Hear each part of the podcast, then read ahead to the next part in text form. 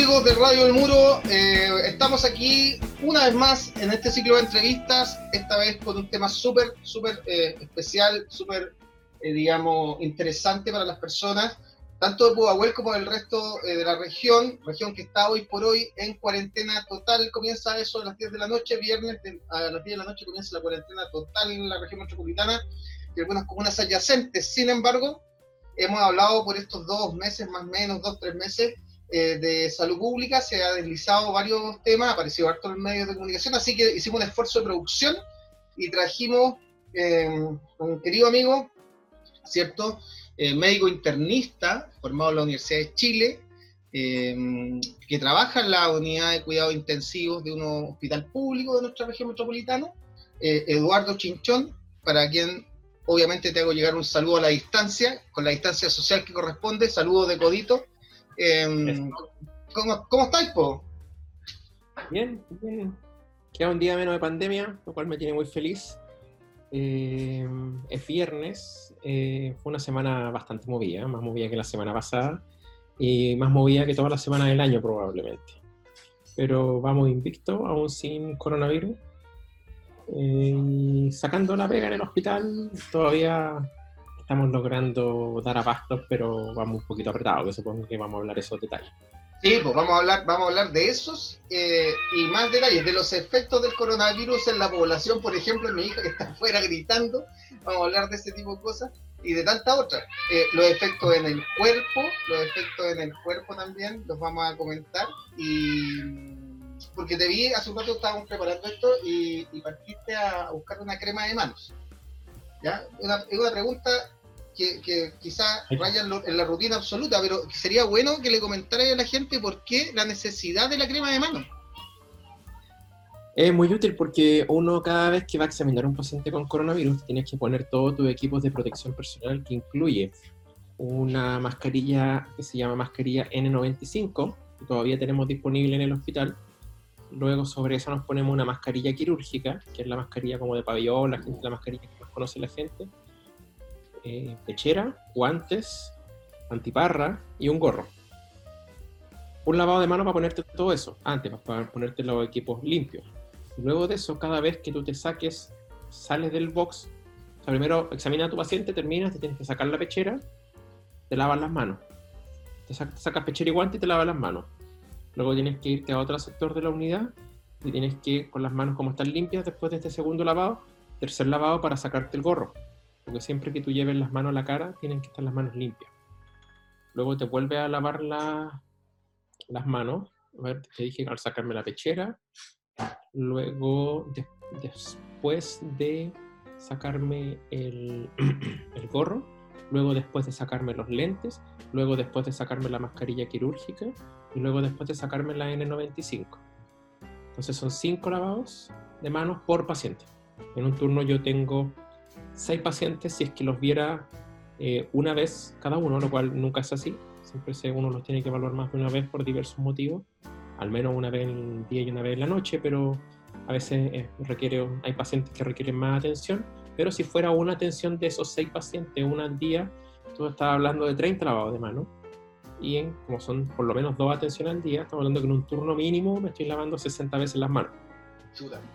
Eh, no hay mano que aguante eso. Entonces tengo mis cremitas y voy a aprovechar esta conversación para irme echando. No, dale, Tomás, pues, ¿qué, te voy a estar diciendo ahí que no, crema, echate crema, así, más que merecido. Pero, oye, em, me saltaron dos preguntas así súper rápidas, que insisto, de lo, de lo cotidiano, todavía no nos metemos a lo más estructural. Eh, con la cantidad de lavados de manos que, que generáis, eh, me imagino que es todo un rito ya lo, lo, estuviste explicando un poquito, pero es todo un ritual el, esto de prepararse para entrar a ver un paciente. Y me surge la pregunta sencilla, ¿qué pasa si hay una emergencia con un paciente? Hay que hacer lo mismo. Pero ¿y la velocidad, el tiempo de, de ponerse todo? Más rápido y más cuidado, pero aquí no son... No somos superhéroes y uno tiene que entrar protegido. Primero, el, ya sea si tú tenido un paciente que está en un incendio, lo que sea, eh, tú necesitas primero que los bomberos apaguen el incendio antes que el médico entre a sacar los pacientes. Si uno tiene que entrar protegido. Entonces, han sucedido en mi turno, por ejemplo, un paro cardiorrespiratorio en un paciente con coronavirus y tuvimos que vestirnos muy rápido, muy rápido, y viendo que el paciente está al borde de caer al paro. Pero al final, si tú lo pensáis, cuánta gente después, si todos entráramos sin protegernos y nos contagiamos, cuántos días de trabajo por funcionario y en total yo quedaría sin ver cuántos pacientes en dos semanas. que saco. Entonces, en verdad, a largo plazo también es un tema vale, y vale la pena cuando el cuidado. Sí, porque conseguir gente que esté capacitada para trabajar en unidad de cuidados críticos es poco. La gente Oye, que sabe todo ese Oye, y, eh, los especialistas en el fondo, tú, en el fondo del liceo como que en el fondo son escasos o, hay poco, digamos, en el mercado. Claro, es que aparte que uno tenía que competir con las clínicas que te pagan un 30-40% más el valor hora, eh, pero afortunadamente nosotros hemos funcionado bien con el tema médico, o sea, tanto médico como enfermería, técnicos, kinesiólogos, auxiliares. No ha habido conflicto en, cubrir con gente. O sea, o sea, hasta el minuto tú has visto en tu entorno que está la, gente que se necesita para, los para, los procedimientos, para los... Sí, o sea, afortunadamente yo te podría decir de que en mi hospital, o por lo menos en mi unidad, las cosas han funcionado al 100%. No, hay nada, tengo de todo, tengo de todo para atender a mis pacientes y están recibiendo la misma atención que podrían recibir en cualquier otro hospital o clínica de la capital. Ya. Oye, ¿y tú por qué crees que, se ha pegado un salto tan re grande este, este virus? Porque como que de un segundo a otro las cifras eh, pegaron un salto gigantón, ¿no? Y, de tener, no sé, muy pocos casos al día o, en una semana, eh, vamos en una, subida, digamos, de, 100% muchas veces en, el alza. ¿A qué se debe? Mira, yo no soy epidemiólogo en respecto a cifras. Eh, me cuesta creerle al gobierno sus números. Lo digo así. No hay una, no tengo una explicación como médico que atiende pacientes más que ver números de por qué ocurrió este, este, aumento tan importante de los casos. Así que no podría lucubrar de que podría ser de que no se estuvieron respetando cuarentena finalmente, que se están viendo por todo lo que pasó en los últimos fines de semana largos, los movimientos de gente, son muchos factores porque si tú abres el metro más temprano, más tarde, la gente se aglomera y el virus empieza a circular. La principal arma que tiene el virus es que es silencioso, tiene un periodo de incubación que se llama, que es decir, que tienes la enfermedad y no tienes los síntomas, muy largo, hasta 14 días se ha referido, hay reportes que son hasta un mes, pero son anecdóticos, en general son 14 días, en 14 días uno puede contagiar a muchos. Ya, con relación al, tema del virus propiamente tal, o, los contagios, Eduardo, eh, se habla permanentemente que este es un virus absolutamente desconocido, que no es nuevo, eh, y, que, ahí está el principal o radica la, principal dificultad, en el fondo que, hay que todavía conocer cómo en el fondo enfrentarlo, y que, estamos en el camino tratando de encontrar las soluciones. Eh, es muy, es muy básico, como para que la gente entienda así muy, muy de manera, no sé, sucinta, eh, cuáles son las principales características de este virus. Bueno, la familia de los virus coronavirus, marca la redundancia, ya se conocía. En todos los años ocurren infecciones por coronavirus, pero son los primos de este coronavirus. Existen 40 tipos de coronavirus en total en el mundo, de los cuales la mayoría infecta solo animales de los que infectan a humanos, existían seis. El sexto tuvo su brote en el año 2013 aproximadamente en Oriente Medio, con lo que está pasando ahora, pero con una expansión mucho menor, que es lo que se llamaba el MERS, un acrónimo de un coronavirus centrado en Oriente Medio, para dejarlo corto. Y previo a eso, en los, a inicios del año 2000, estaba lo que se llamaba el quinto coronavirus que afectaba a humanos, que era el SARS, causaba la, la enfermedad llamada SARS. Ahora, que es muy parecido a lo que está pasando ahora, solamente que eso fue más acotado en temas de, de ubicación, fue solamente centrado mayoritariamente en China. Entonces, este es un séptimo coronavirus. Eh, es un virus muy similar a los anteriores, pero se caracteriza ahora porque tiene un periodo de incubación mucho más largo y pareciera ser que lo que se reporta de la letalidad, o sea, cuánta gente, de 100 infectados, cuántos se mueren, pareciera ser mayor. ¿ya? Y eso va a variar mucho la letalidad, depende de las medidas que tomen los gobiernos, más que por el virus en sí mismo. Pero es un primo de los virus ya conocidos. Al corto andar de esta pandemia se pudo sacar una foto al virus, por así decirlo, y obtener toda la información de él, de cómo, cómo es su pelo, cómo es su piel, etcétera, y tratar de empezar a entenderlo. Ya, o sea, en el fondo ya tenemos como claridad de, cómo operaría. ¿Y qué faltaría como...?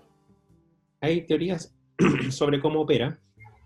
Eh, y es que se une a, principalmente a la, a la tráquea, por así decirlo, a la boca, y ahí se introduce una célula viva ¿cierto? Obviamente, toda célula está viva, ah, se introduce y le dice a la célula, trabaja para mí, genera más copias de mi materia prima. Y así el virus puede empezar a replicarse, o sea, generar más copias, y cada vez más copias, y esa nueva copia sale, ataca a otra célula, y esa otra célula hace lo mismo, y así se comienza la enfermedad. Y, y, y, la sintomatología, digamos, propia de este virus pareciera también que es diversa, ¿no? Sí, o sea, en medicina todo eso va a ser diverso y si uno agrupa los porcentajes de síntomas, según lo más frecuente y pudiera resumirlo en pocos síntomas, es básicamente fiebre, 90% más o menos los pacientes hacen fiebre, tos que se caracteriza por ser sin pollo, sin secreciones, es una tos seca, ¿ya? y en general dificultad para respirar, hay algunos que reportan alteraciones del gusto, y mucho menor grado el tema de, ah, puede doler la garganta, y mucho más raro son los síntomas digestivos como dolor abdominal, diarrea, etc. ¿Qué elementos tendría que cumplir una persona para ir a un centro asistencial? Tener de estos síntomas, por ejemplo, alguien que tenga fiebre, pero no es, hay un porcentaje que no hace fiebre. Entonces uno tiene que pensar, porque no existen suficientes test para eh, hacérselo a todos. Eso no, no, no, se puede. ¿Ya? Entonces, ¿cuándo uno tendría que ir a un servicio de urgencia? Porque todos deberían estar los que puedan. Eso es todo un tema. Eh, hacer la cuarentena, quedarse en su casa. Eh, yo te diría que la dificultad para respirar sería el síntoma que debería hacer consultar a alguien a un servicio de urgencia o sea, en la medida que una persona tenga una dificultad respiratoria, que se ha escuchado por ahí que es como que se siente un peso eh, en el pecho, eh, cosas así, digamos, de esas características, a ti te deberían hacer eh, correr al, centro de salud más cercano, digamos, o, o, no a cualquier centro. No, tienes que ir a tu centro de salud más cercano, porque ellos van a ver el tema de la derivación, si amerita o no. Estoy hablando de un mundo que las cosas funcionan porque en temas de pandemia el sistema se empieza a saturar. Tampoco crean que, que no soy consciente de que un SAPU está totalmente lleno, de que tienes que tomar el examen, te tienen horas esperando para que te tomen el examen y después te van a dar el resultado en muchos días más. O sea, esto suena fácil decirlo, solo digo lo correcto que habría que hacer. Claro, pero, pero y entonces, eh, ¿qué, ¿qué, hay en la estructura, digamos, del sistema salud que hace que en el fondo la gente tenga que esperar mucho o, o en el fondo esta percepción de que ir para allá, en el fondo ir a contagiarse más o ir a contagiarse definitiva o, o contagiar a otro?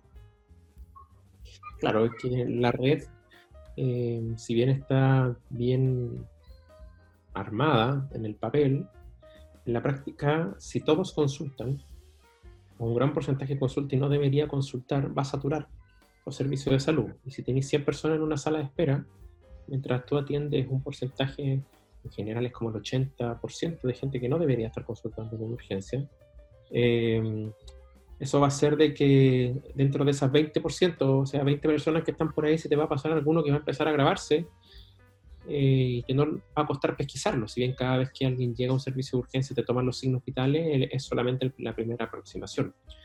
Entonces, ¿por qué están tan llenos? Porque, bueno, este es un virus que se expande muy fácilmente. La gente, yo veo porque me muevo por la ciudad bastante por el tema de mi trabajo, atravieso varias comunas en cuarentena y la gente no hace el distanciamiento social. no te puedo decir que son todos, obviamente un porcentaje menor, pero hay gente que tú veías haciendo deporte en la calle, o sea, como que no, no son conscientes de, ese tema y tampoco es porque tampoco ven la realidad de lo que está pasando aparentemente. Ahora, recién pareciera que, oh, tenían razón de lo que se pedía que hacer en marzo o abril, con medidas más, más fuertes. Pero, esa, pero ese tomar conciencia, tú decís, pasa por las personas propiamente tal, o, o es también una cuestión a nivel de gobierno, yo creo que es principalmente a nivel de gobierno. Ya. Eh, o sea, en mi opinión, yo puedo estar equivocado con lo que digo, porque yo no manejo los datos que ellos manejan en temas de epidemiología, pero tú puedes tener el mejor sistema de salud del mundo o de la galaxia, pero si el 100% de los chilenos va y consulta, van a reventar el sistema. Entonces, eh, habían dos opciones, tratar de hacer cuarentenas más restrictivas, limitando las, libertades personales de la gente y hacer un negocio entre economía y salud de, las personas. Em, hay países que va a depender mucho de la cultura del chileno versus la cultura de otros países, qué tipo de cuarentena puede implementar, porque dicen, no, pero como los coreanos, etcétera, que tienen muy buenos valores, claro, pero es que hay gente que tú le decís que es en la casa y se queda en la casa, no andan por ahí dando vueltas. Yo creo que el gobierno ha tomado las medidas que corresponden, pero de manera tarde. Entonces, yo, siendo honesto, yo no simpatizo mucho con el gobierno de turno, pero eh, me parece que las medidas han sido más bien lentas y como que han dejado entrever entre líneas que esto es culpa de la gente. Entonces, no sirve, o sea, no solamente hay que tener hospitales para la gente, sino que hay que aplicar buenas medidas de salud pública como te digo, yo no soy salubrista, pero a mí me hubiera gustado que hubieran habido cuarentenas más precoces. Al, inicio de toda esta situación, eh, como que uno de los primeros comentarios que se hizo se le dieron muchos alcaldes pidiendo cuarentenas para la región. Ya, yo me acuerdo, que, porque la primera etapa de esta cuestión pasó por el tema del distanciamiento y todo eso, y después cuando ya vieron que se escapó un poco de las manos el sector alto, del país eh, más acomodado, ahí como que empezaron a apretar en esos sectores en las cuarentenas. Eh, y parece que se olvidaron, digamos, que el resto de la población asiste a esas comunas a trabajar en su gran mayoría, son mucha gente que trabaja en esos lugares. Eh, entonces como que finalmente no tuvo mucho efecto esas primeras medidas. habría, habría sido entonces ideal lo que, lo que tú estabas comentando en el fondo, una cuarentena total como la que tenemos hoy día a las 10, en ese marzo, en esa primera dos semanas de marzo? Es una pregunta difícil, o sea, hay una opción, o sea, a mí me hubiera gustado que hubiera habido inicialmente una cuarentena total, pero lo que yo ayer hablaba con mi polola, el hecho de que si uno hace una cuarentena total, pero de verdad, o sea, hablando casi a nivel de estado de sitio, de que nadie sale por dos semanas, pero nadie sale por dos semanas, y el virus muere en dos semanas. Ya, se acabó la transmisión hay algunos que dicen que eso no hubiera servido. Entonces, que algo tan restrictivo no hubiera servido y que hubiera generado un daño en la economía. La economía igual es importante porque al, mediano o largo plazo, con mala economía, también la gente se va a empezar a morir. Entonces, es un riesgo-beneficio, son decisiones muy importantes. Yo hubiera preferido eh, ver una cuarentena total, como te digo, no sé si inicios de marzo, cuando llegó la primera persona a Talca, pero quizás me hubiera gustado ya de mediados a fines de marzo, inicios de abril.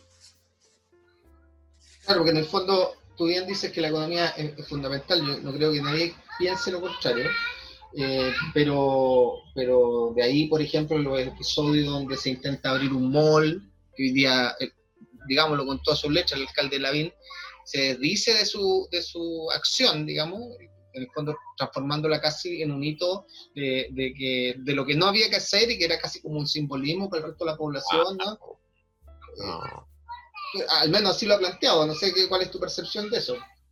No, o sea, totalmente en desacuerdo, para decirlo de una manera diplomática, porque, o sea, están más preocupados de, de abrir los malls. Parece que la Lavín lo bueno que tiene es como su carisma, pero las ideas que tiene, y yo no estoy de acuerdo con eso, o sea, están preocupados de, de los malls, porque ¿qué puede ser menos importante que eso? O sea, con los malls abiertos, pero también sorprende que cuando quisieron hacer la prueba se llenó la cuestión, pues. Sí, pues. Se llenó sí, pues. montón de gente también. ¿Quién es, ¿Quién es más burro? ¿El que abre el mall o el que va? Entonces, chuta, a veces uno piensa como chileno, weón, ¿qué, merecemos? Dicen que la gente merece los gobernantes que, tienen. que tiene, no, y entre aplausos, yo me acuerdo que lo abrieron y entre aplausos, fue abierto entre aplausos. Una cuestión impresionante. Que habla un poco también de esta sociedad chilena construida en base al mercado y, y al exitismo y de estas cosas que son así, pues, o sea, no, no vamos, no lo vamos a, no lo vamos a descubrir la pólvora ahora, o sea, es lo que tenemos, es lo que se ha formado y todo, y es lo que de alguna manera también hay que cambiar. Claro, exactamente. Entonces, Si hay que ir a pasa- votar al mall, voy a ir a votar al mall. Claro, claro, paso un poco por ahí. Oye, cosas que tengan que ver, eh, nos fuimos desviando, cosa que me encanta, que así el orden nunca está presente en mis cosas. Eh, pero, mm, pero fíjate que cosas puntuales que pasan dentro del, del, del hospital. Eh, ¿Qué pasa con el tema de, los de los cadáveres? Pregunta que llama la atención a mucha gente eh, y que en el fondo asusta también un poco porque hoy día tuvimos la información, o al menos se está discutiendo la veracidad o no de ella, del Hospital San José, que aparecieron unas fotos donde se ve una fila en un pasillo, una fila de camillas con supuestos cadáveres que habrían eh, sido rotulados por eh, muerte por COVID. Y paralelamente, y paralelamente tenemos un reclamo que apareció por ahí por los medios de funerarias que, que sostenían que les indicaban ir a buscar cuerpos, pero no les indicaban sino hasta el momento mismo de retirarlos que eran personas que habían muerto por COVID. No, eh, es cuático. O sea, a ver, el retiro de cadáveres hubo un protocolo inicial de que se iba ocupar la bolsa mortuoria. Y eso es bueno que se ocupe porque es un tema también de salud pública, de que un cadáver sigue contagiando. Si uno no manipula mal, te puedes contagiar con el cadáver. ¿Ya? Como eso, perdón, pero como en términos ya más prácticos, Meter al paciente en una bolsa ajá, cuando está muerto, llegó la indicación de eso inicialmente, eh, por el hecho de que un cadáver también con- contagia. ¿pero ¿por qué contagia el cadáver? Esa es la parte que no me, no me cuadra a mí aún. Él estaba con el virus encima. Ese paciente estuvo tosiendo, el ambiente se, se cargó con, con coronavirus, o sea, ese paciente tiene coronavirus en sus secreciones, como en su- sus deposiciones, los ojos, saliva, etc. Entonces, es un tema cómo manipular el cadáver.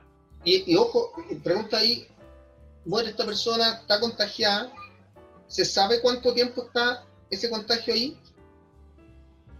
Bueno, esa es la pregunta del millón, porque se está estudiando la duración del coronavirus en las distintas superficies. Eh, no, se ha, no se ha estudiado cuánto queda en la pieza, porque apenas el paciente se va, empieza la desinfección, como por así decirlo, de alto nivel. En español, en buen chileno, limpian con soplete la pieza para que quede limpiecita para que bien. Entonces no importa mucho cuánto quede en el ambiente, porque apenas sale lo empiezan a limpiar. O sea, es, así. Pero y luego, luego ya tomamos a esta persona, la metemos en la bolsa, ojalá selladita, que nadie la toque, nadie la mire, y luego, Luego va al servicio de anatomía patológica o la morgue, conocida comúnmente como la morgue, y ahí tienen que ir los familiares con el certificado de defunción a hacer el retiro del cuerpo, o de su ser querido, obviamente. Oye, pero ahí hay dos cosas, pasan dos cosas que yo presumo, ¿no? Yo totalmente neófito sobre esta situación, pero presumo que un hospital tiene un, lugar para, los para los muertitos, ¿cierto?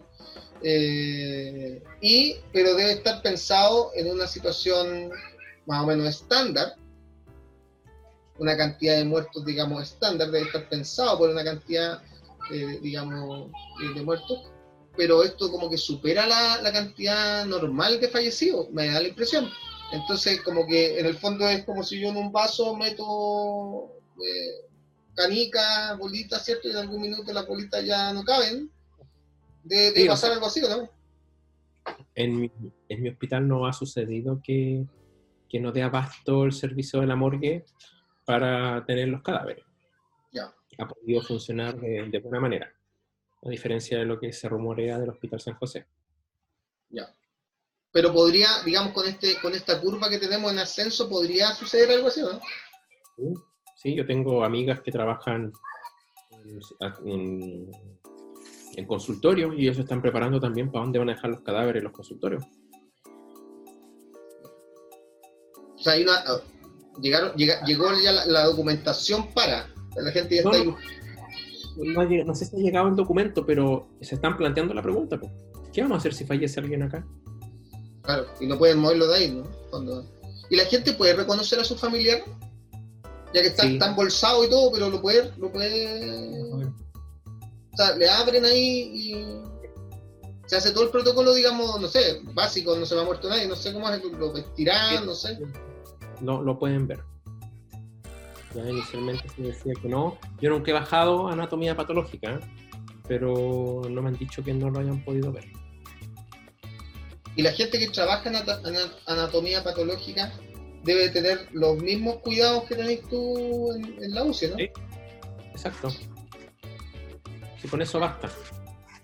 Ya. O sea, con esa situación, digamos, no, no habría, digamos, eh, exposición al virus en el fondo. O sea, exposición está, pero al contagio me refiero. Claro. Mm. Si uno sabe poner, sobre todo lo más importante, sacar bien todos los equipos de protección personal, tú no tendrías por qué contaminarte y contagiar. Oye, y, y, y el reclamo, este segundo tema que te planteé yo, que tenía que ver con la funeraria que, en el fondo me da la impresión que lo tira por ahí una funeraria X, se anuncia con nombre y apellido, eh, pero no, si el caso debiese, debiese quizás parecer eh, no único, no una isla, me da la impresión.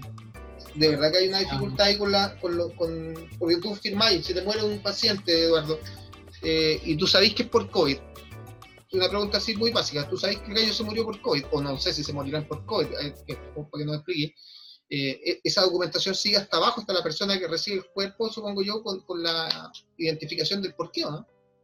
Claro, el certificado de defunción es único y los familiares van haciendo los trámites con ese documento. Los diagnósticos, uno pone más de un diagnóstico. Uno pone eh, causa inmediata, dice causa inmediata, literal. Después pones la segunda viñeta, dice debido a, y la tercera viñeta en diagnósticos dice antecedente. Entonces, la causa inmediata de alguien que fallece por coronavirus no es neumonía por coronavirus. La causa inmediata, en términos médicos, es insuficiencia respiratoria, que es que el pulmón no fue posible, o sea, no fue suficiente para entregar el oxígeno al cuerpo. Esa es la causa inmediata. No fue que le bajó mucho la presión, no fue que le llegó un balazo en la cabeza, no. Fue que el pulmón no pudo hacer la pega. Eso se llama en medicina insuficiencia respiratoria. Esa es la causa inmediata. Y uno pone debido a, y uno ahí tiene que poner neumonía COVID-19. Ya. Entonces, si a mí me preguntan si están poniendo los que no, si están contando los muertos por coronavirus por causa inmediata, claro, en ninguno de mis certificados mis pacientes van a haber fallecido por neumonía por COVID-19 porque es la insuficiencia respiratoria es debido a. Entonces yo supongo que consideran en el debido a como parte de todo lo diagnóstico. Ya, ahora, el supongo yo puede pasar... Yo no, tú no haces los, no los datos, porque en el fondo tú llegas hasta cierto nivel, ¿no? Pero, me, piden enviar la documentación a, a, jefatura, a unidades de gestión, a dirección, y ellos lo encargan de enviar al, al servicio de salud que corresponde, o sea, y te piden la PCR coronavirus adjunto a la epicrisis, o sea, hay todo un tema de que... Se sabe en el fondo. Sí, es que... Exacto. Porque en el fondo eh, hay, una, hay, una, periodista, la Alejandra Matu, que, hace, viene, viene, por lo menos hace un mes, tirando datos, cifras, eh, que, que hablan un poco de, o que plantean un poco el manejo de las cifras para eh, favorecer un poco el manejo del, gobierno frente a la, pandemia. Entonces ella tira muchas cifras que a veces eh, hay que tener cuidado, yo supongo yo, también en el, manejo o en, la interpretación de esas cifras. Sí, correcto. O sea, a mí en lo personal no me caen muy bien los periodistas, con respeto a los que sí hacen bien su labor, porque en general, cuando se meten un poco más a profundidad en la parte de los caballos, terminan sacando cosas fuera de contexto. Y eso yo veo muchas noticias y en general no es así.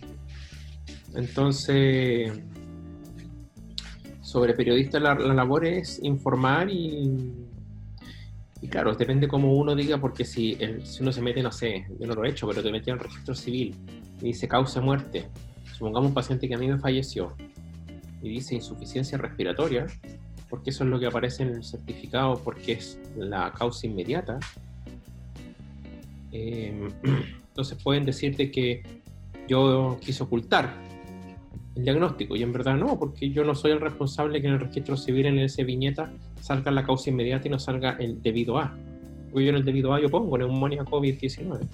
Pero podría ser, por ejemplo, que alguien sí está aprovechando ese pequeño resquicio que queda para, en el fondo, aplanar cifras. Probablemente, si alguien lo quiere hacer, puede hacerlo. Sí, porque hoy día también leía por ahí otro, otro, otro gráfico que se lanzaba que decía, comparaba la cantidad de gente muerta en, en marzo-abril. Marzo-abril de este año versus otro año hacia atrás. Eh, y, cuántas de estas muertes eran por causa de respiratoria, ¿no? Infecciones respiratorias. Respiratoria, que es lo que yo te digo. Claro. Claro, yo vi lo mismo en la mañana y era como, no sé, corrígeme si estoy equivocado, pero un habitual de, un habitual de 7 a 9%, esto era como 20%. Claro, claro, claro. Entonces, ah, eso es muy llamativo. Yo como que lo vi en Instagram y con la veracidad que eso pueda tener, tendría que yo mismo meterme a la página correspondiente ministerial donde salga esa información. Claro, es, igual les pega ya más bien de lo... Bueno, los que les toca investigar, los que, los que tienen que también en el fondo hacer las cifras, los que tienen que estar la Contraloría, supongo gente que estará a cargo de, de estar viendo qué pasa, ¿no? Correcto. Yo como que no tengo tiempo para eso. El poco tiempo que me queda para poder compartir en familia, para poder descansar y aparte tener que estudiar, eh, no tengo tiempo como para meterme a bucear en las páginas ministeriales a buscar esa estadística. Oye, ¿y qué pasa?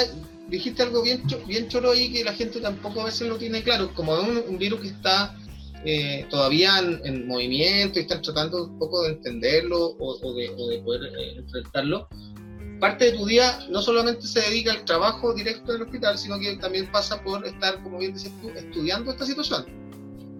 ¿Se le dedica tiempo a esto? Le dedico tiempo, mucho tiempo al estudio. Sí. Respuesta sí. Sí, sí, Pero no, pero si tuvieras si tuviera que, en el fondo, porque la gente a veces estamos en la cuarentena, estamos viendo Netflix, estamos haciendo, bueno, la gente sabe que yo soy profe, entonces también sabrá que tengo otras ocupaciones que también son amplias y largas, eh, pero, pero la, pega que se están llevando la gente de la salud es, muy potente, los especialistas, podría decir, eh, si pudierais graficar un día tuyo en términos así como de tiempo, de horario, o simplemente como tener una, una, noción. Em, graficar un día de turno, por ejemplo. Claro. Eh, parte mi día a las 8 de la mañana. Bueno, me despierto a las 6 de la mañana. ¿Ya? Desayuno y salgo a pasear a mi perro. Y luego voy a dejar a la Vale, mi polola, cierto, el trabajo. A, Santiago Centro. Y luego me voy al hospital. Y estoy ahí al hospital, me estaciono, marco mi dedito y paso, antes de pasar a la unidad, si tengo tiempo, paso a buscar un traje que nos pasan en ropería un traje para vestirnos con, no, con, no andar con esta ropa, ni con nuestro traje de turno. Ellos te pasan un traje. Luego de eso voy, me cambio y me dirijo al sector de la unidad, donde recibo el turno al colega que estaba en las 24 horas anteriores. Después de recibir el turno, me, lo primero que hago es como le, hago un sapeo a los pacientes, así como que ninguno esté casi que premortem para evitar sorpresa. Em, tengo seis pacientes a cargo, a veces ocho. Todos están conectados a un ventilador respiración artificial que vamos a llamar ventilación mecánica y comienzo primero a revisarle todos sus exámenes, tomados durante hace pocas horas, que no haya ningún, ninguna alteración muy grave que haya que corregir inmediatamente, que me dé cuenta después porque el paciente se descompensó y quizás estaba avisado en el examen. Aunque en general esa pega de revisar los exámenes lo hace el médico que te está entregando el turno, igual lo vuelvo a revisar, porque no, no hay como una idea global entre verlos los exámenes ya te da una, lo que te cuentan, una pequeña aproximación de cómo están los pacientes. Y luego tenéis que elegir el paciente por cuál partir y yo obviamente parto por el que está más grave al que está menos grave. Eso durante la, hasta las 10 de la mañana alcanzo a ver uno, un paciente, un paciente más o menos. Eh, y a las 10 se hace lo que es, la visita médica, médico, enfermera, kinesiólogo y auxiliar, o sea, y TENS, técnico paramédico, discutimos el paciente. Eso se hace todos los días, yo lo hago todos los días, pero cuando estoy de turno, yo soy el médico de turno y él también el encargado de hacer la visita, entonces es más rápido porque lo hago yo solo, desde el punto de vista médico. Discutimos los pacientes todos sus planes, en qué vamos, qué, cuáles van a ser las metas para hoy, y cuáles son las cosas que ya están cumplidas y cuáles cosas se, trataron de hacer y no funcionaron y, cómo va a ir evolucionando el paciente. Y eso se hace con todos los pacientes que están a mi cargo. En el intertanto siempre es una locura porque algo puede suspender eso, un paciente se puede descompensar, tienes que ir a verlo. Eh, y luego que termina la visita, que dura aproximadamente una hora, es que tienes que seguir viendo el resto de los pacientes y se te va mucho el día en muchas cosas porque no va pidiendo nuevos exámenes, tú haces una manipulación en el ventilador mecánico y eso va a conllevar a evaluar nuevamente, por ejemplo, con otro examen, eh, conversar con el kinesiólogo, te vienen a presentar pacientes de otra, de la sala común, por ejemplo, oye, tengo este paciente que tiene, no sé, 50 años, no muere por, coronavirus, está con dificultad para respirar, entonces hay que ir a verlo y en general se trata de que el médico que está en turno eh, no tenga que salir de la unidad y los jefes técnicos eh, si tengan que ir para que el turno se dedique a estar solamente dentro de la unidad. Cuando después de las 5 se va el personal diurno, te vienen a presentar un paciente, lo tienes que evaluar tú y tienes que ir a ver al paciente y ver cómo está y si califica o no para ingresar a la unidad de paciente crítico. Eh, muchas veces las UCI siempre, antes del COVID, funcionan al 98-99%. Ahora bajó la ocupación porque se dejaron de operar, la gente se está quedando más en la casa. Em, el hecho de dejar de operar disminuyó mucho la ocupación en la UCI. Y durante el turno se te va todo el día así, bueno, tienes que darte el, momento para comer y durante una hora se da para dar información a los familiares, porque como no hay visita en el hospital, es un tema súper complejo tener a tu ser amado hospitalizado no puedes verlo, y ese momento es para entregar, entregar la información, entregar tranquilidad, decir la verdad como es, aunque sea cruda. Yo considero que todo paciente que está conectado a un ventilador mecánico está en riesgo vital porque tiene una función vital que es el respirar, que no puede ser cumplida por su propio organismo, entonces requiere de una máquina para suplementar una función que es vital. Eh, y así se te va el turno en general, te toca hacer de repente procedimiento, poner un catéter a un paciente, entonces eso, poner un catéter vestido entero como astronauta es más lento, cuesta más, te empañan los lentes, aunque le pongáis jabón o antiempañante, igual se te puede empañar los lentes y es, más lento el trabajo. Después lavarte las manos cada vez que, obviamente, todo el procedimiento que ya les conté. Y pueden haber turnos buenos y turnos malos en que pasáis toda la noche despierto. Obviamente ya cuando lleváis 20 horas despierto puede aumentar tu tasa de error. Afortunadamente, si uno está cansado, hay un colega siempre que puede apoyar. Entonces, en ese intertanto, almuerzo, te tomáis de repente un café como para seguir y tomar energía. Y así podéis estar todo el turno completo haciendo evaluaciones y reevaluaciones de pacientes. La idea también es avanzarlo, tratar de ver si es que está mejor, tratar de empezar a sacarle el ventilador, o sea, empezar a despertarlo, porque cuando un paciente está intubado la mayoría del tiempo está durmiendo. Entonces, esto son muchas cosas que uno tiene que ver en un paciente, muchos, muchos aspectos que cada paciente tiene. Cómo está su presión arterial, el corazón está funcionando bien, cómo está funcionando el pulmón, cómo están funcionando los riñones, si es que está con alguna infección sobreagregada, cómo está el tema nutricional, si es que está muy agitado, cómo está el tema social, o sea, son muchas aristas que cada paciente tiene sus propios planes. Es como un resumen macro de, lo que significa un paciente. Oye, cuático, de uno de escuchar se cansa. Claro, imagínate hacerlo. Sí, pues, sí, pues. Oye, ¿y qué, qué, efecto ha tenido en ti esto, estos meses en esta pega con este nivel eh, de, trabajo, de, exposición, de, no sé, ¿cuáles han sido los efectos puntuales en ti, en ti como persona, como, como ciudadano. Justo antes que partiera la pandemia, yo estaba con una médica por un tema ortopédico de un pie y como que estaba partiendo, en marzo estaba partiendo el tema de la pandemia y estaban todos revolucionados. Entonces, yo llegué a enchufarme a eso, casi que preguntando alguna novedad, algo que me quieran contar. Y antes de llegar al hospital, yo tenía esa como una angustia, por así decirlo, de frente a lo desconocido. No sabía cómo estaba la unidad, pensé si es que íbamos a ser capaces de dar abastos, encima yo, yo como que igual tengo menos asumido que en algún minuto me voy a contagiar. Eh, además, a pesar de que creo que me voy a contagiar, creo que la voy a sacar barata. Eh, pero luego en el andar y hacer la pega y ver que los pacientes salen y algunos ya están en su casa y haciendo en el día a día esta rutina, ya me da la tranquilidad de saber que uno tiene los conocimientos y hay que seguir haciendo el trabajo. Afortunadamente me puedo desconectar un poco de la pega, pero no tanto como lo hacía antes de la pandemia, que yo me iba para la casa y hasta el día siguiente. Uno deja delineado en el día lo que hay que hacer, pero ahora uno igual se va más tarde. Pero yo tranquilo a la casa, o sea, igual como que la Vale, mi polola, está ahí detrás de las cámaras, ya está riendo. Eh, que se asome, ¿eh? Que se asome. Puede, este, somos desordenados aquí en esta entrevista, así que puede asomarse, saludar y todas esas cosas. Le vamos a decir que parezca ahí está, tímida. la vieron, la vieron. Eh, eh, ella es un aporte, un pilar fundamental porque, escucha, si estáis solos, casi que llegaría a llorar a la casa con lo que te cuento. De más, o sea, la dura, ¿sí? Pero sirve conversar con otro ser humano. Estáis sometidos a estrés, atención, notable, harto rato durante el día y todo el cuento. O sea, llegar a la casa y estar solo sería destructivo. Claro, entonces como yo no soy jefe de unidad, no tengo la presión de tener de llevarme pega para la casa mayormente.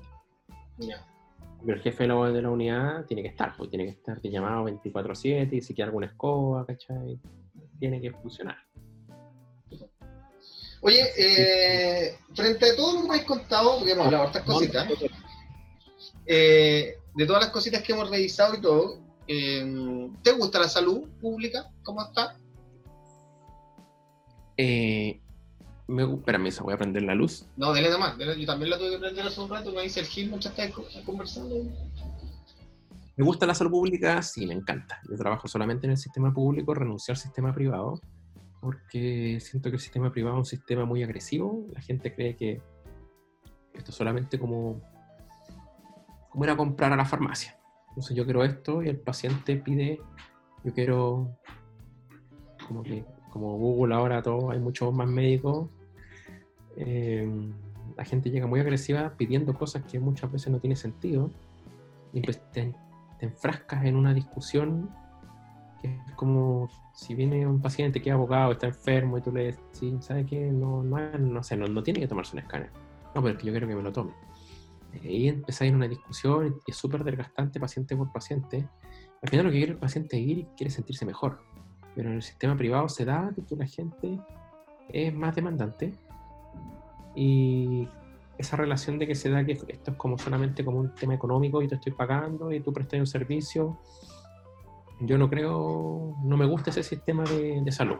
Eso yo trabajaba en una clínica y renuncié, renuncié porque Siento que la gente en el sistema público eh, requiere de buenos especialistas. Habitualmente eh, los especialistas a mí me pagarían el doble en una clínica. Pero afortunadamente uno puede, o sea, como médico ya está ahí dentro del 1% de la población en tema de ingresos y no necesitáis estar dentro del 0,8, 0,9, 0,7% que gana por ganar el doble de lo que gano ahora. O sea, uno acá con la Vale vivimos súper bien, o sea, no nos falta nada, afortunadamente incluso podemos decir que nos permite ahorrar, o sea, ¿para qué más? Y es súper gratificante trabajar en el sistema público porque uno ve que hay menos especialistas y las cosas funcionan más lento. Entonces, es triste ver cuando la gente va a consultar con resignación, porque es lo que me tocó y es el hospital que, como no, tengo la opción de ir a una clínica, entonces mi idea como médico y trabajar solamente en el sistema público es cambiar esa resignación porque la gente en verdad esté orgullosa y tranquila de su hospital, o por lo menos de la unidad de paciente crítico, eh, perteneciente a su área y que sepan de que reciben una excelente atención como podrían recibirlo en cualquier otra parte. ¿Considera que, la, que el sistema público está en un momento de oportunidad ahora como para validarse con la, gente, con la población? Porque convengamos que previamente a esto eh, habían y persistentemente han habido críticas al sistema público. ¿ya? Ahora, obviamente es crítica al sistema privado, no nos gusta el hecho de tener que pagar las ganas por tener que sanar, es obvio pero, pero siempre ha habido como una, un comentario, de la misma manera que hay crítica a, la, educación pública, ¿cierto? Lo público ha, estado permanentemente en crítica, quizá atendiendo quizá la falta, llamémosle así, de, no sé, de calidad o de, o de compromiso con la población. Tú me estás planteando en el fondo tu interés personal de, de aportar y, de hacer mejor las cosas. Eh, pero me da la impresión que hay como un nuevo eh, reencantarse de la gente entendiendo que que han sido precisamente los hospitales los que han dado eh, la cara frente a esta pandemia y, la han enfrentado, digamos, con harta eh, compromiso, ¿cierto? Entonces, eh, ¿es posible que se dé como un giro en torno a la salud pública a partir de esta pandemia? Espero que sí, porque se ha evidenciado el gran déficit en el que está el sistema público. O sea, ahora como que, mire, yo te digo que el hospital todavía está dando abasto, hasta, hasta esta semana está dando abasto mi hospital por el hecho de que se aumentaron de 11 camas UCI a 24, porque las 11 camas UCI las llenamos muy temprano, así como inicio de abril, mediados de abril ya estaba lleno, entonces si está uno, o sea, esto ha sido una oportunidad porque había una inyección de recursos a los hospitales para compra de insumos, pero lo que hace falta también en Chile son más hospitales. O sea, si uno compara los números, las estadísticas, a Chile le faltan hospitales, le falta más red de salud el 80% de la gente se atiende en FONASA, 70% aproximadamente, versus el otro 30% que se atiende en todo el sistema privado. Entonces, yo lo veo como una oportunidad. El hospital ha podido comprar insumos, ha podido comprar, aumentar sus camas. Cuesta uno quedar bien en tiempos de pandemia, porque es una situación que nos desborda a todos como humanidad yo no tuve el ramo en la universidad, pandemia 1, pandemia 2, entonces uno está tratando de, hacer las cosas lo mejor que puede sobre esta marcha que nos tocó vivir como generación. Esto no pasaba hace 100 años, no pasaba algo así. Claro. Oye, pero y, lo, otro, lo otro que es relevante, el... yo siento que, que, también está el tema de los especialistas eh, extranjeros. Y un tema, es un tema que permanentemente aflora ante el comentario permanente, la falta de especialistas, eh, si, será pertinente o no ingresarlo al sistema público eh, para cubrir, para dotar, digamos, de, personas. Eh, ¿Cuál es tu perspectiva ahí un poco en ese sentido? Ah, yo he conocido colegas especialistas extranjeros que son médicos muy buenos, mejor que muchos chilenos, o sea, el punto es que también tengo colegas extranjeros que generalmente no son especialistas y que también son muy malos. Peor que el promedio chileno. Entonces, el punto es que algunos son como más encantadores. Pareciera que el buen médico es encantador, que es una habilidad que debería tener. Basta con eso. Tú ves que a veces no hacen manejos que no son los óptimos. Entonces, por eso existe una prueba, para por lo menos darle un mínimo a los médicos que se llama com que es el examen único de conocimiento de medicina, algo así. ¿Ese es el mínimo? O sea, un, especialista chileno que trabaja en un hospital, ¿ese, ¿ese, es su mínimo, su base? Sí, es un tema, porque tener especialistas en los hospitales, alguien que es hematólogo, y le piden darle una com, le van a preguntar pediatría, ginecología, reumatología, y el hematólogo, créeme que no se acuerda de nada de eso. Entonces, un reclamo de los especialistas o subespecialistas oiga, yo soy hematólogo, ¿por qué me hace una prueba? Yo no voy a atender niños, ¿por qué me hace una prueba que me incluye pediatría? Habría que reformularla entonces. Claro, o ver cómo esos subespecialistas, tratar de validarlo solo con alguna otra prueba que evalúe solo su área y se les ponga un timbre a ellos, ellos solamente pueden atender esas cosas. Oye, eh, Eduardo, recordar, cierto, que estamos en la radio del Muro, que llevamos harto ratito conversando con Eduardo Chinchón, especialista, cierto, internista, médico internista, trabaja en hospital público, nos está comentando cosas que vive, eh, experiencia, digamos, del día a día eh, frente al COVID. Em, te voy a sacar un cachito de, de, la situación, eh, digamos, personal o, de la especialidad y te voy a hacer una pregunta eh, que la hago en todos los capítulos. Es pésima pregunta, pero, pero permanentemente la reitero y la repito porque tengo una idea fija que algún día va a triunfar este, esta sección dentro de la entrevista. ¿ya? Eh, me ha ido pésimo con ella, pero insisto. ¿ya? te voy a, esto de los años 80 que se viene haciendo y ya era malo en esa época, pero yo insisto, como te Vamos a. Te voy a mencionar un, personaje, una persona, ¿cierto? Y tú me vas a hacer un comentario, un concepto de ella, así, pero rápidamente, sin pensar mayormente lo que te venga eh, en los sentimientos, en las emociones cuando escuchas el nombre de esa persona. ¿ya? Eh, no hay censura en esta parte, o sea, usted puede decir lo que se tanto. Ya. Vamos a ver si los conozco a todos, porque en general ya como que no me da tiempo para ver noticias, para nada, pero... No, no, no, si son personas que usted va a conocer. Eh, Jaime Mañalich. Eh,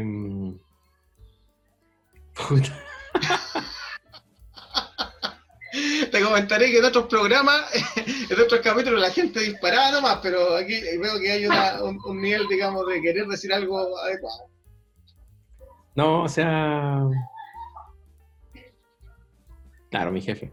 Eh, Jaime Mañalich, creo que alguien no sé, lo que más me molesta de él es que es prepotente y he visto que en algunas veces ha faltado la verdad. Dejémoslo así como prepotente y mentiroso. ¿Te parece? Lo dije yo. Eso. Em, el presidente Piñera.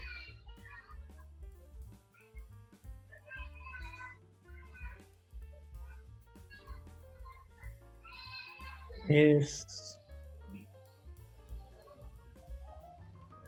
Un chiste. un chiste. Lisillanamente. Sí, como que no. No. Hay tanto adjetivo que. Pero un chiste malo o un chiste bueno, porque hay chistes malos y chistes buenos.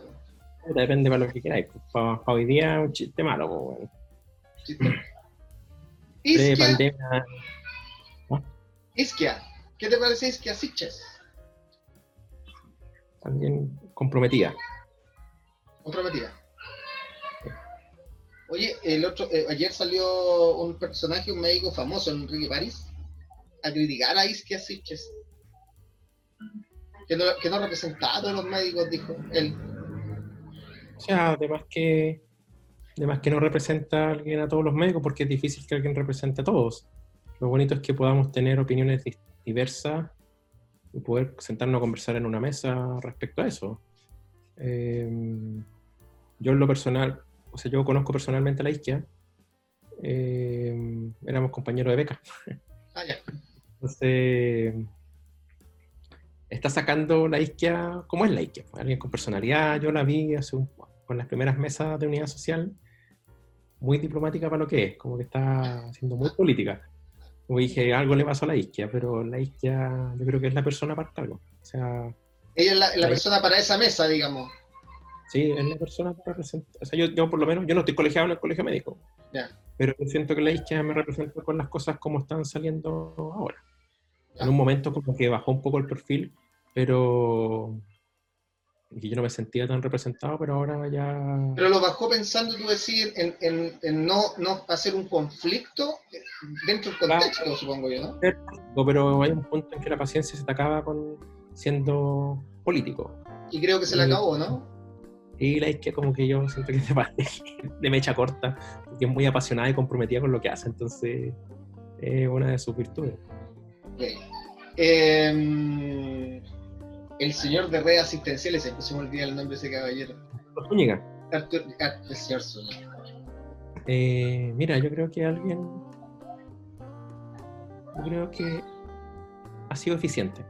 Ya. Si bien yo pienso ideológicamente político opuesto a él, y él es ingeniero y no es médico, eh, yo creo que de todas las personas que tú me has nombrado y las que quizás me vaya a nombrar, eh, yo creo que él ha sacado bien la pega. O sea, yo creo que él ha estado presente en el hospital en que yo he estado y ha dicho cosas y se ha comprometido y se han cumplido.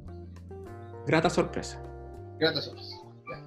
solo para llevarte la contra no te voy a poner más nombres sobre la mesa. Bueno, no hay ningún problema, tengo opiniones Oye, eh, entonces ya vimos esta, esta, esta, sección nunca resulta, pero esta vez parece que sí resultó. Eh, tengo una segunda sección que jamás resulta. Esta vez quiero hacer incluso, quiero hacer incluso una, una, una innovación a, esta sección.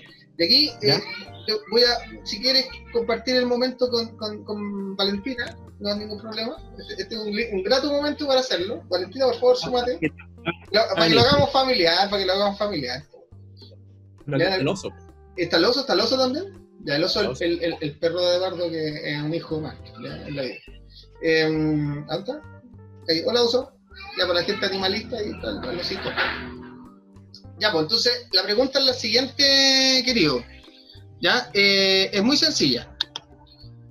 Requiero, requiero que me digas, pensando, imagínate que, ojalá que no pase, ojalá, hola, hola, vale, eh, ojalá que no ocurra, ojalá que no ocurra esto, pero imaginemos que, no sé, pues, sacaste a pasear al perro, tú en el hospital hiciste todos los procedimientos, extraordinario, te fue bien porque soy una persona aplicada, pero sacaste a pasear al perro y justo, justo, justo, mientras el, perro hacía pipí en, la calle, agarraste, te apoyaste el árbol sin querer, pues, ¿ah?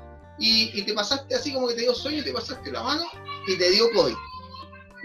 Producto de aquello, parto la base que no queremos que esto ocurra, pero producto de aquello te enfermas, estás al borde de la muerte y no hay un Eduardo en la UCI, que tú estás ahí acostado, eh, y tienes que escuchar tu última canción en la vida. ¿Cuál sería esa última? Cacha la vuelta que me di, una vuelta gigante, pero no importa. Eh, era como darle contexto, porque si no, no tiene sentido. Entonces, eh, ¿cuál sería esa última, esa última mm, canción en la vida, Eduardo? Em, hay una de que la, estoy escuchando últimamente. ¿Ya? Es una canción de Bob Marley. ¿Ya? The Three Little Birds. Ya, oye, y mm, en, en, realidad la pregunta, la pregunta lógica es eh, ¿por qué, po? relaja. relaja, la canción es tranquila, pausada, con buena energía, buena vibra, siento que me representa mi personalidad. ¿Te representa? Sí, como que puede estar. En general yo soy tranquilo cuando trabajo, alguien puede estar muriendo y yo conservo la calma, nunca me ha pasado que pierdan los estribos, o entren en colapso, de hecho como que pareciera que si alguien estaba muriendo yo le digo, traiga eso rápido, como que la gente no... no, ¿Eso o no? Ya, pero espérame, que yo un error acá y la, la puse, pero estoy innovando, estoy innovando. Y entonces, eh, la canción te relaja,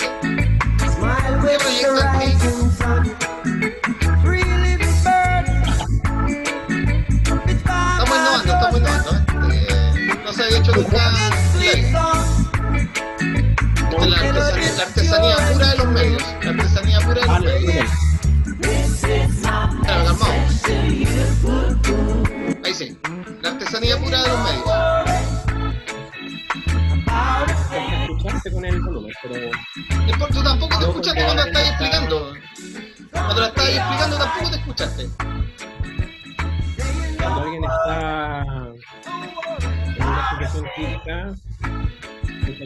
Casi que voy a saber lo que vamos a un poco más rápido, pero puedo mantener la calma.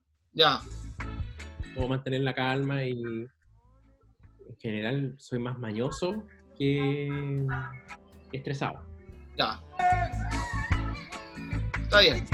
vamos, a, vamos a ver si resultó este tipo de, innovaciones horrorosas eh, que se me ocurren. Pero, pero bueno, ahí está. Eh, Valentina, qué, bonito que te sumas también porque eh, quizás es bueno saber, saber un poco ya desde el plano personal cómo le afecta el trabajo de Edu a la vida digamos, tuya, que, que, que, compartía con él, pero que en el fondo tú recibías a alguien que estaba sometido a esta atención. pues Entonces, ¿cómo lo veis tú? Eh, bueno, el, Eduardo es súper como tranquilo, como dice él. De repente llega, nuestra rutina es que llegamos y nos contamos el día, lo que pasa en mi pega, lo que pasa en la pega de él. Y yo creo que a mí me afecta más emocionalmente lo que él me cuenta que a él. Quizás ella tiene como, está un poco más acostumbrado, vive más esas situaciones, tiene harta experiencia trabajando en la UCI, pero para mí igual es fuerte lo que me cuenta. Entonces, nos ha afectado, yo creo que sí, un poco emocionalmente es una carga alta, eh, pero creo que el estar junto y poder compartirla lo hace más llevadero, lo hace más fácil. Que él pueda confiar en mí, que me cuente y yo quedar para la cagada. a mí me afecta mucho lo que él me cuenta. Soy, no sé, tengo mucha empatía y, y hay cosas como que uno dice, puta, qué pena lo que está pasando, qué impotencia de repente. Y, y eso, es, es, un tema igual. Y estar encerrado en cuarentena eh, ha sido distinto, pero creo que estando juntos lo hemos podido llevar de una mejor manera. Puta que romántico, señor que está editando esto, ponga algo de romanticismo, una música romántica. eh, oye, eh, que sí, pues real eso, yo creo que, que, que, que, afecta, la persona se afecta a la que trabaja, el Eduardo ha podido contar un poco sus cosas, pero tiene un impacto siempre en las personas que lo rodean y creo que eso es como medio silencioso y de eso no se habla mucho, ¿no? de lo que pasa en torno a la familia. Yo creo que eso eh, es complejo. Imagínate si, si, si, hubieran hijos de por medio sería aún más, más riesgoso, más peligroso y, y, lógicamente eso afecta. Y hay mucha gente que tiene hijos y que está enfrentando esto directamente en los hospitales, entonces complicado. Una, una bueno, ustedes dos son del mundo de la salud, entre paréntesis, ¿eh? para la gente que nos está escuchando, viendo, o si es que no hay nadie viéndolo o escuchándolo. Eh, resulta que ambos son del mundo de la salud. Entonces, y aquí una pregunta para los dos. Voy a, esto ya se amplió ya porque me volví loco. Eh, hay posibilidades reales, quizás en octubre, de hacer una, un plebiscito por una nueva constitución. ¿Ya? Entonces la primera pregunta es si aprueban o rechazan. ¿Aprueban o rechazan? Al mismo tiempo, aprobamos. Aprobamos, ya, bien. En el caso de aprobar, solamente en el caso de aprobar venía la, la pregunta esta. Eh, yo, de la misma manera, eh, Eduardo se recuperó del COVID después de sacar a pasear el perro y tuvo y tiene la opción, ya tiene la opción, que yo se la doy, ¿no? De escribir un artículo de la Constitución. Uno, uno lo escribe Eduardo, uno lo escribe Valentina, ¿ya? Porque es paritario, ¿cachai? ¿Cachai? Paritario. ¿Ya? ¿Ya? Entonces, un artículo de la Constitución. Esta, esta pregunta siempre yo la largo para que la gente piense mientras tanto. ¿Ya? No, ya eh, ¿La tenéis? ¿La tenéis? Ya. Eh, entonces, un artículo de la Constitución que ustedes dicen sí o sí, pero sí o sí, tiene que ir en una nueva Constitución. El artículo sería que Chile va a ser un Estado benefactor. ya al estilo de, por ejemplo, al, al dato no. No, estilo de los países, países nórdicos, por ejemplo. Ya. O, ¿Tiene coherencia de- con tu fondo? ¿Tiene coherencia con tu fondo eso que estás diciendo? también. ¿Y tú, Vale? ¿Cuál sería tu artículo de la Constitución? Eh, creo que un poquito menos amplio que el de Eduardo es seguridad social, porque vemos con lo que pasó en la pandemia, o sea, se han mostrado muchas cosas que en Chile no funcionan. O sea, la ley de protección al empleo es una basura. O sea, es irrisorio que se llame ley de protección al empleo y al final la gente está en la casa sin un sueldo, tiene que salir a, a salvar. Creo que eso, entregar seguridad social en el ámbito laboral y en el ámbito salud, sí o sí. Ya, está bueno igual. ¿ya? Todo, lo divertido esta pregunta, chiquillos, y para que los que no, no me están viendo, es que en cada capítulo eh, se, hay un entrevistado distinto de, te- de áreas distintas. El anterior fue de, educación, anteriormente gente que está luchando por el agua. Entonces, lo divertido es que cada programa hay un artículo que tiene que ver con esos ámbitos y por lo tanto te das cuenta de la necesidad imperiosa de reformular la constitución y de la cantidad de temas que hay que en el fondo rearmar. ¿Ya? En el caso de ustedes, eh, a- dan en clavos que no han dado en las otras entrevistas a otras personas, por lo tanto no- nos da la certeza de la necesidad que hay de volver a escribir la Carta Magna. ¿no? Eh, Lo del Estado benefactor, lo dijiste, hice el chiste con el tema del cuadro, pero, pero en el fondo, ¿qué, qué, ¿cómo entendí ese Estado benefactor, Eduardo? Un país en que el Estado tenga más participación y no delegue en los privados la responsabilidad de entregar un servicio. Y que recién el Estado se meta cuando el privado no pueda hacer el trabajo. Porque si el Estado quiere intervenir, más encima tiene que pagarle al privado una multa, o sea, perdón, él pagar una multa. Por eso, o sea, yo creo que el Estado en Chile es pequeño en comparación con otros países. Tiene sus pros y sus contras aumentar el tamaño del Estado, pero da, da pena y vergüenza ajena ser chileno de un Estado subsidiario. Entonces, tú veis que faltan hospitales, pero aún así la mayoría de las políticas no es construir más hospitales, sino que se derivan muchos pacientes a clínicas. Entonces, ¿por qué no tener otro hospital más grande? Eh, Eduardo, para ir cerrando ya, porque llevamos cerca, casi una hora, ¿no? Eh, he tratado siempre de achicar estas conversaciones y no da, por mucho que uno quiera, como que siempre se amplíe, los temas van saliendo y eso es bonito por un lado, pero debe ser muy cansado para la gente que ve o para la gente, las grandes masas que no nos ven. Em, oye, eh, te doy la, la instancia, un minuto, un minuto y algo, para decir absolutamente lo que se te antoje. ¿Ya? E, esto pocas veces en los medios pasa, pero como nadie, nadie nos ve, eh, podemos lograrlo sin problema. Entonces, em, la pregunta es, eh, un minuto, un minuto y medio, y tú lanzas el micrófono abierto, lo que se te antoje decir. Ningún tipo de censura. a partir de ahora, ya. A ver, estar trabajando en el sistema público y estar exclusivamente en él me hace alguien muy feliz y desarrollado en el ámbito laboral.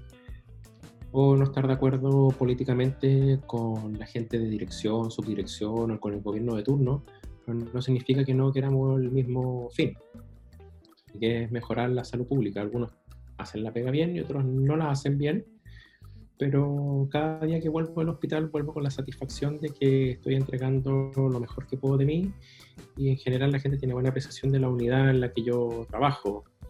A la gente que, que cree que la clínica privada lo es todo, sepa que hay personas en el sistema público que estamos totalmente comprometidos y queremos hacer las cosas bien porque es un nivel de gente que no tiene otra opción y todos merecemos el mismo trato y la misma calidad en la atención. Obviamente ser un buen médico no significa ser una, una buena persona y afortunadamente mis otras ramas de mi árbol de la vida me permite ser un buen pololo, un buen papá de perro, y eso me tiene muy feliz como, como ser humano. Entonces, yo creo que si me diera COVID mañana, hoy día, yo estoy feliz con mi vida como es hoy y podría terminar hoy, si me quisiera poner trágico. Pero te faltaría, faltaría, escuchar a Bob Marley nomás. Claro, exactamente. Tal cual. Así que eso es lo que yo le diría a la gente. Bueno, bueno, agradecerte Eduardo eh, por la entrevista, vale también por la participación eh, secundaria del día de hoy. Eh, esto es Radio El Muro para la gente de Pudahuel, la gente que nos sigue en redes sociales, en la página web, ¿cierto? Eh, el tema de la salud es importante. Recuerde que el conocimiento se construye entre todos y síganos, comente, aporte, opine y, nada, pues gracias Eduardo, que tenga una linda tarde, un lindo descanso, que mañana sea eh, un día un poquito menos gris de lo que probablemente te toca ver todos los días. Así que gracias por eso, eh, gracias a los dos y nos vemos chiquillos. Gracias. A ver, que estén bien.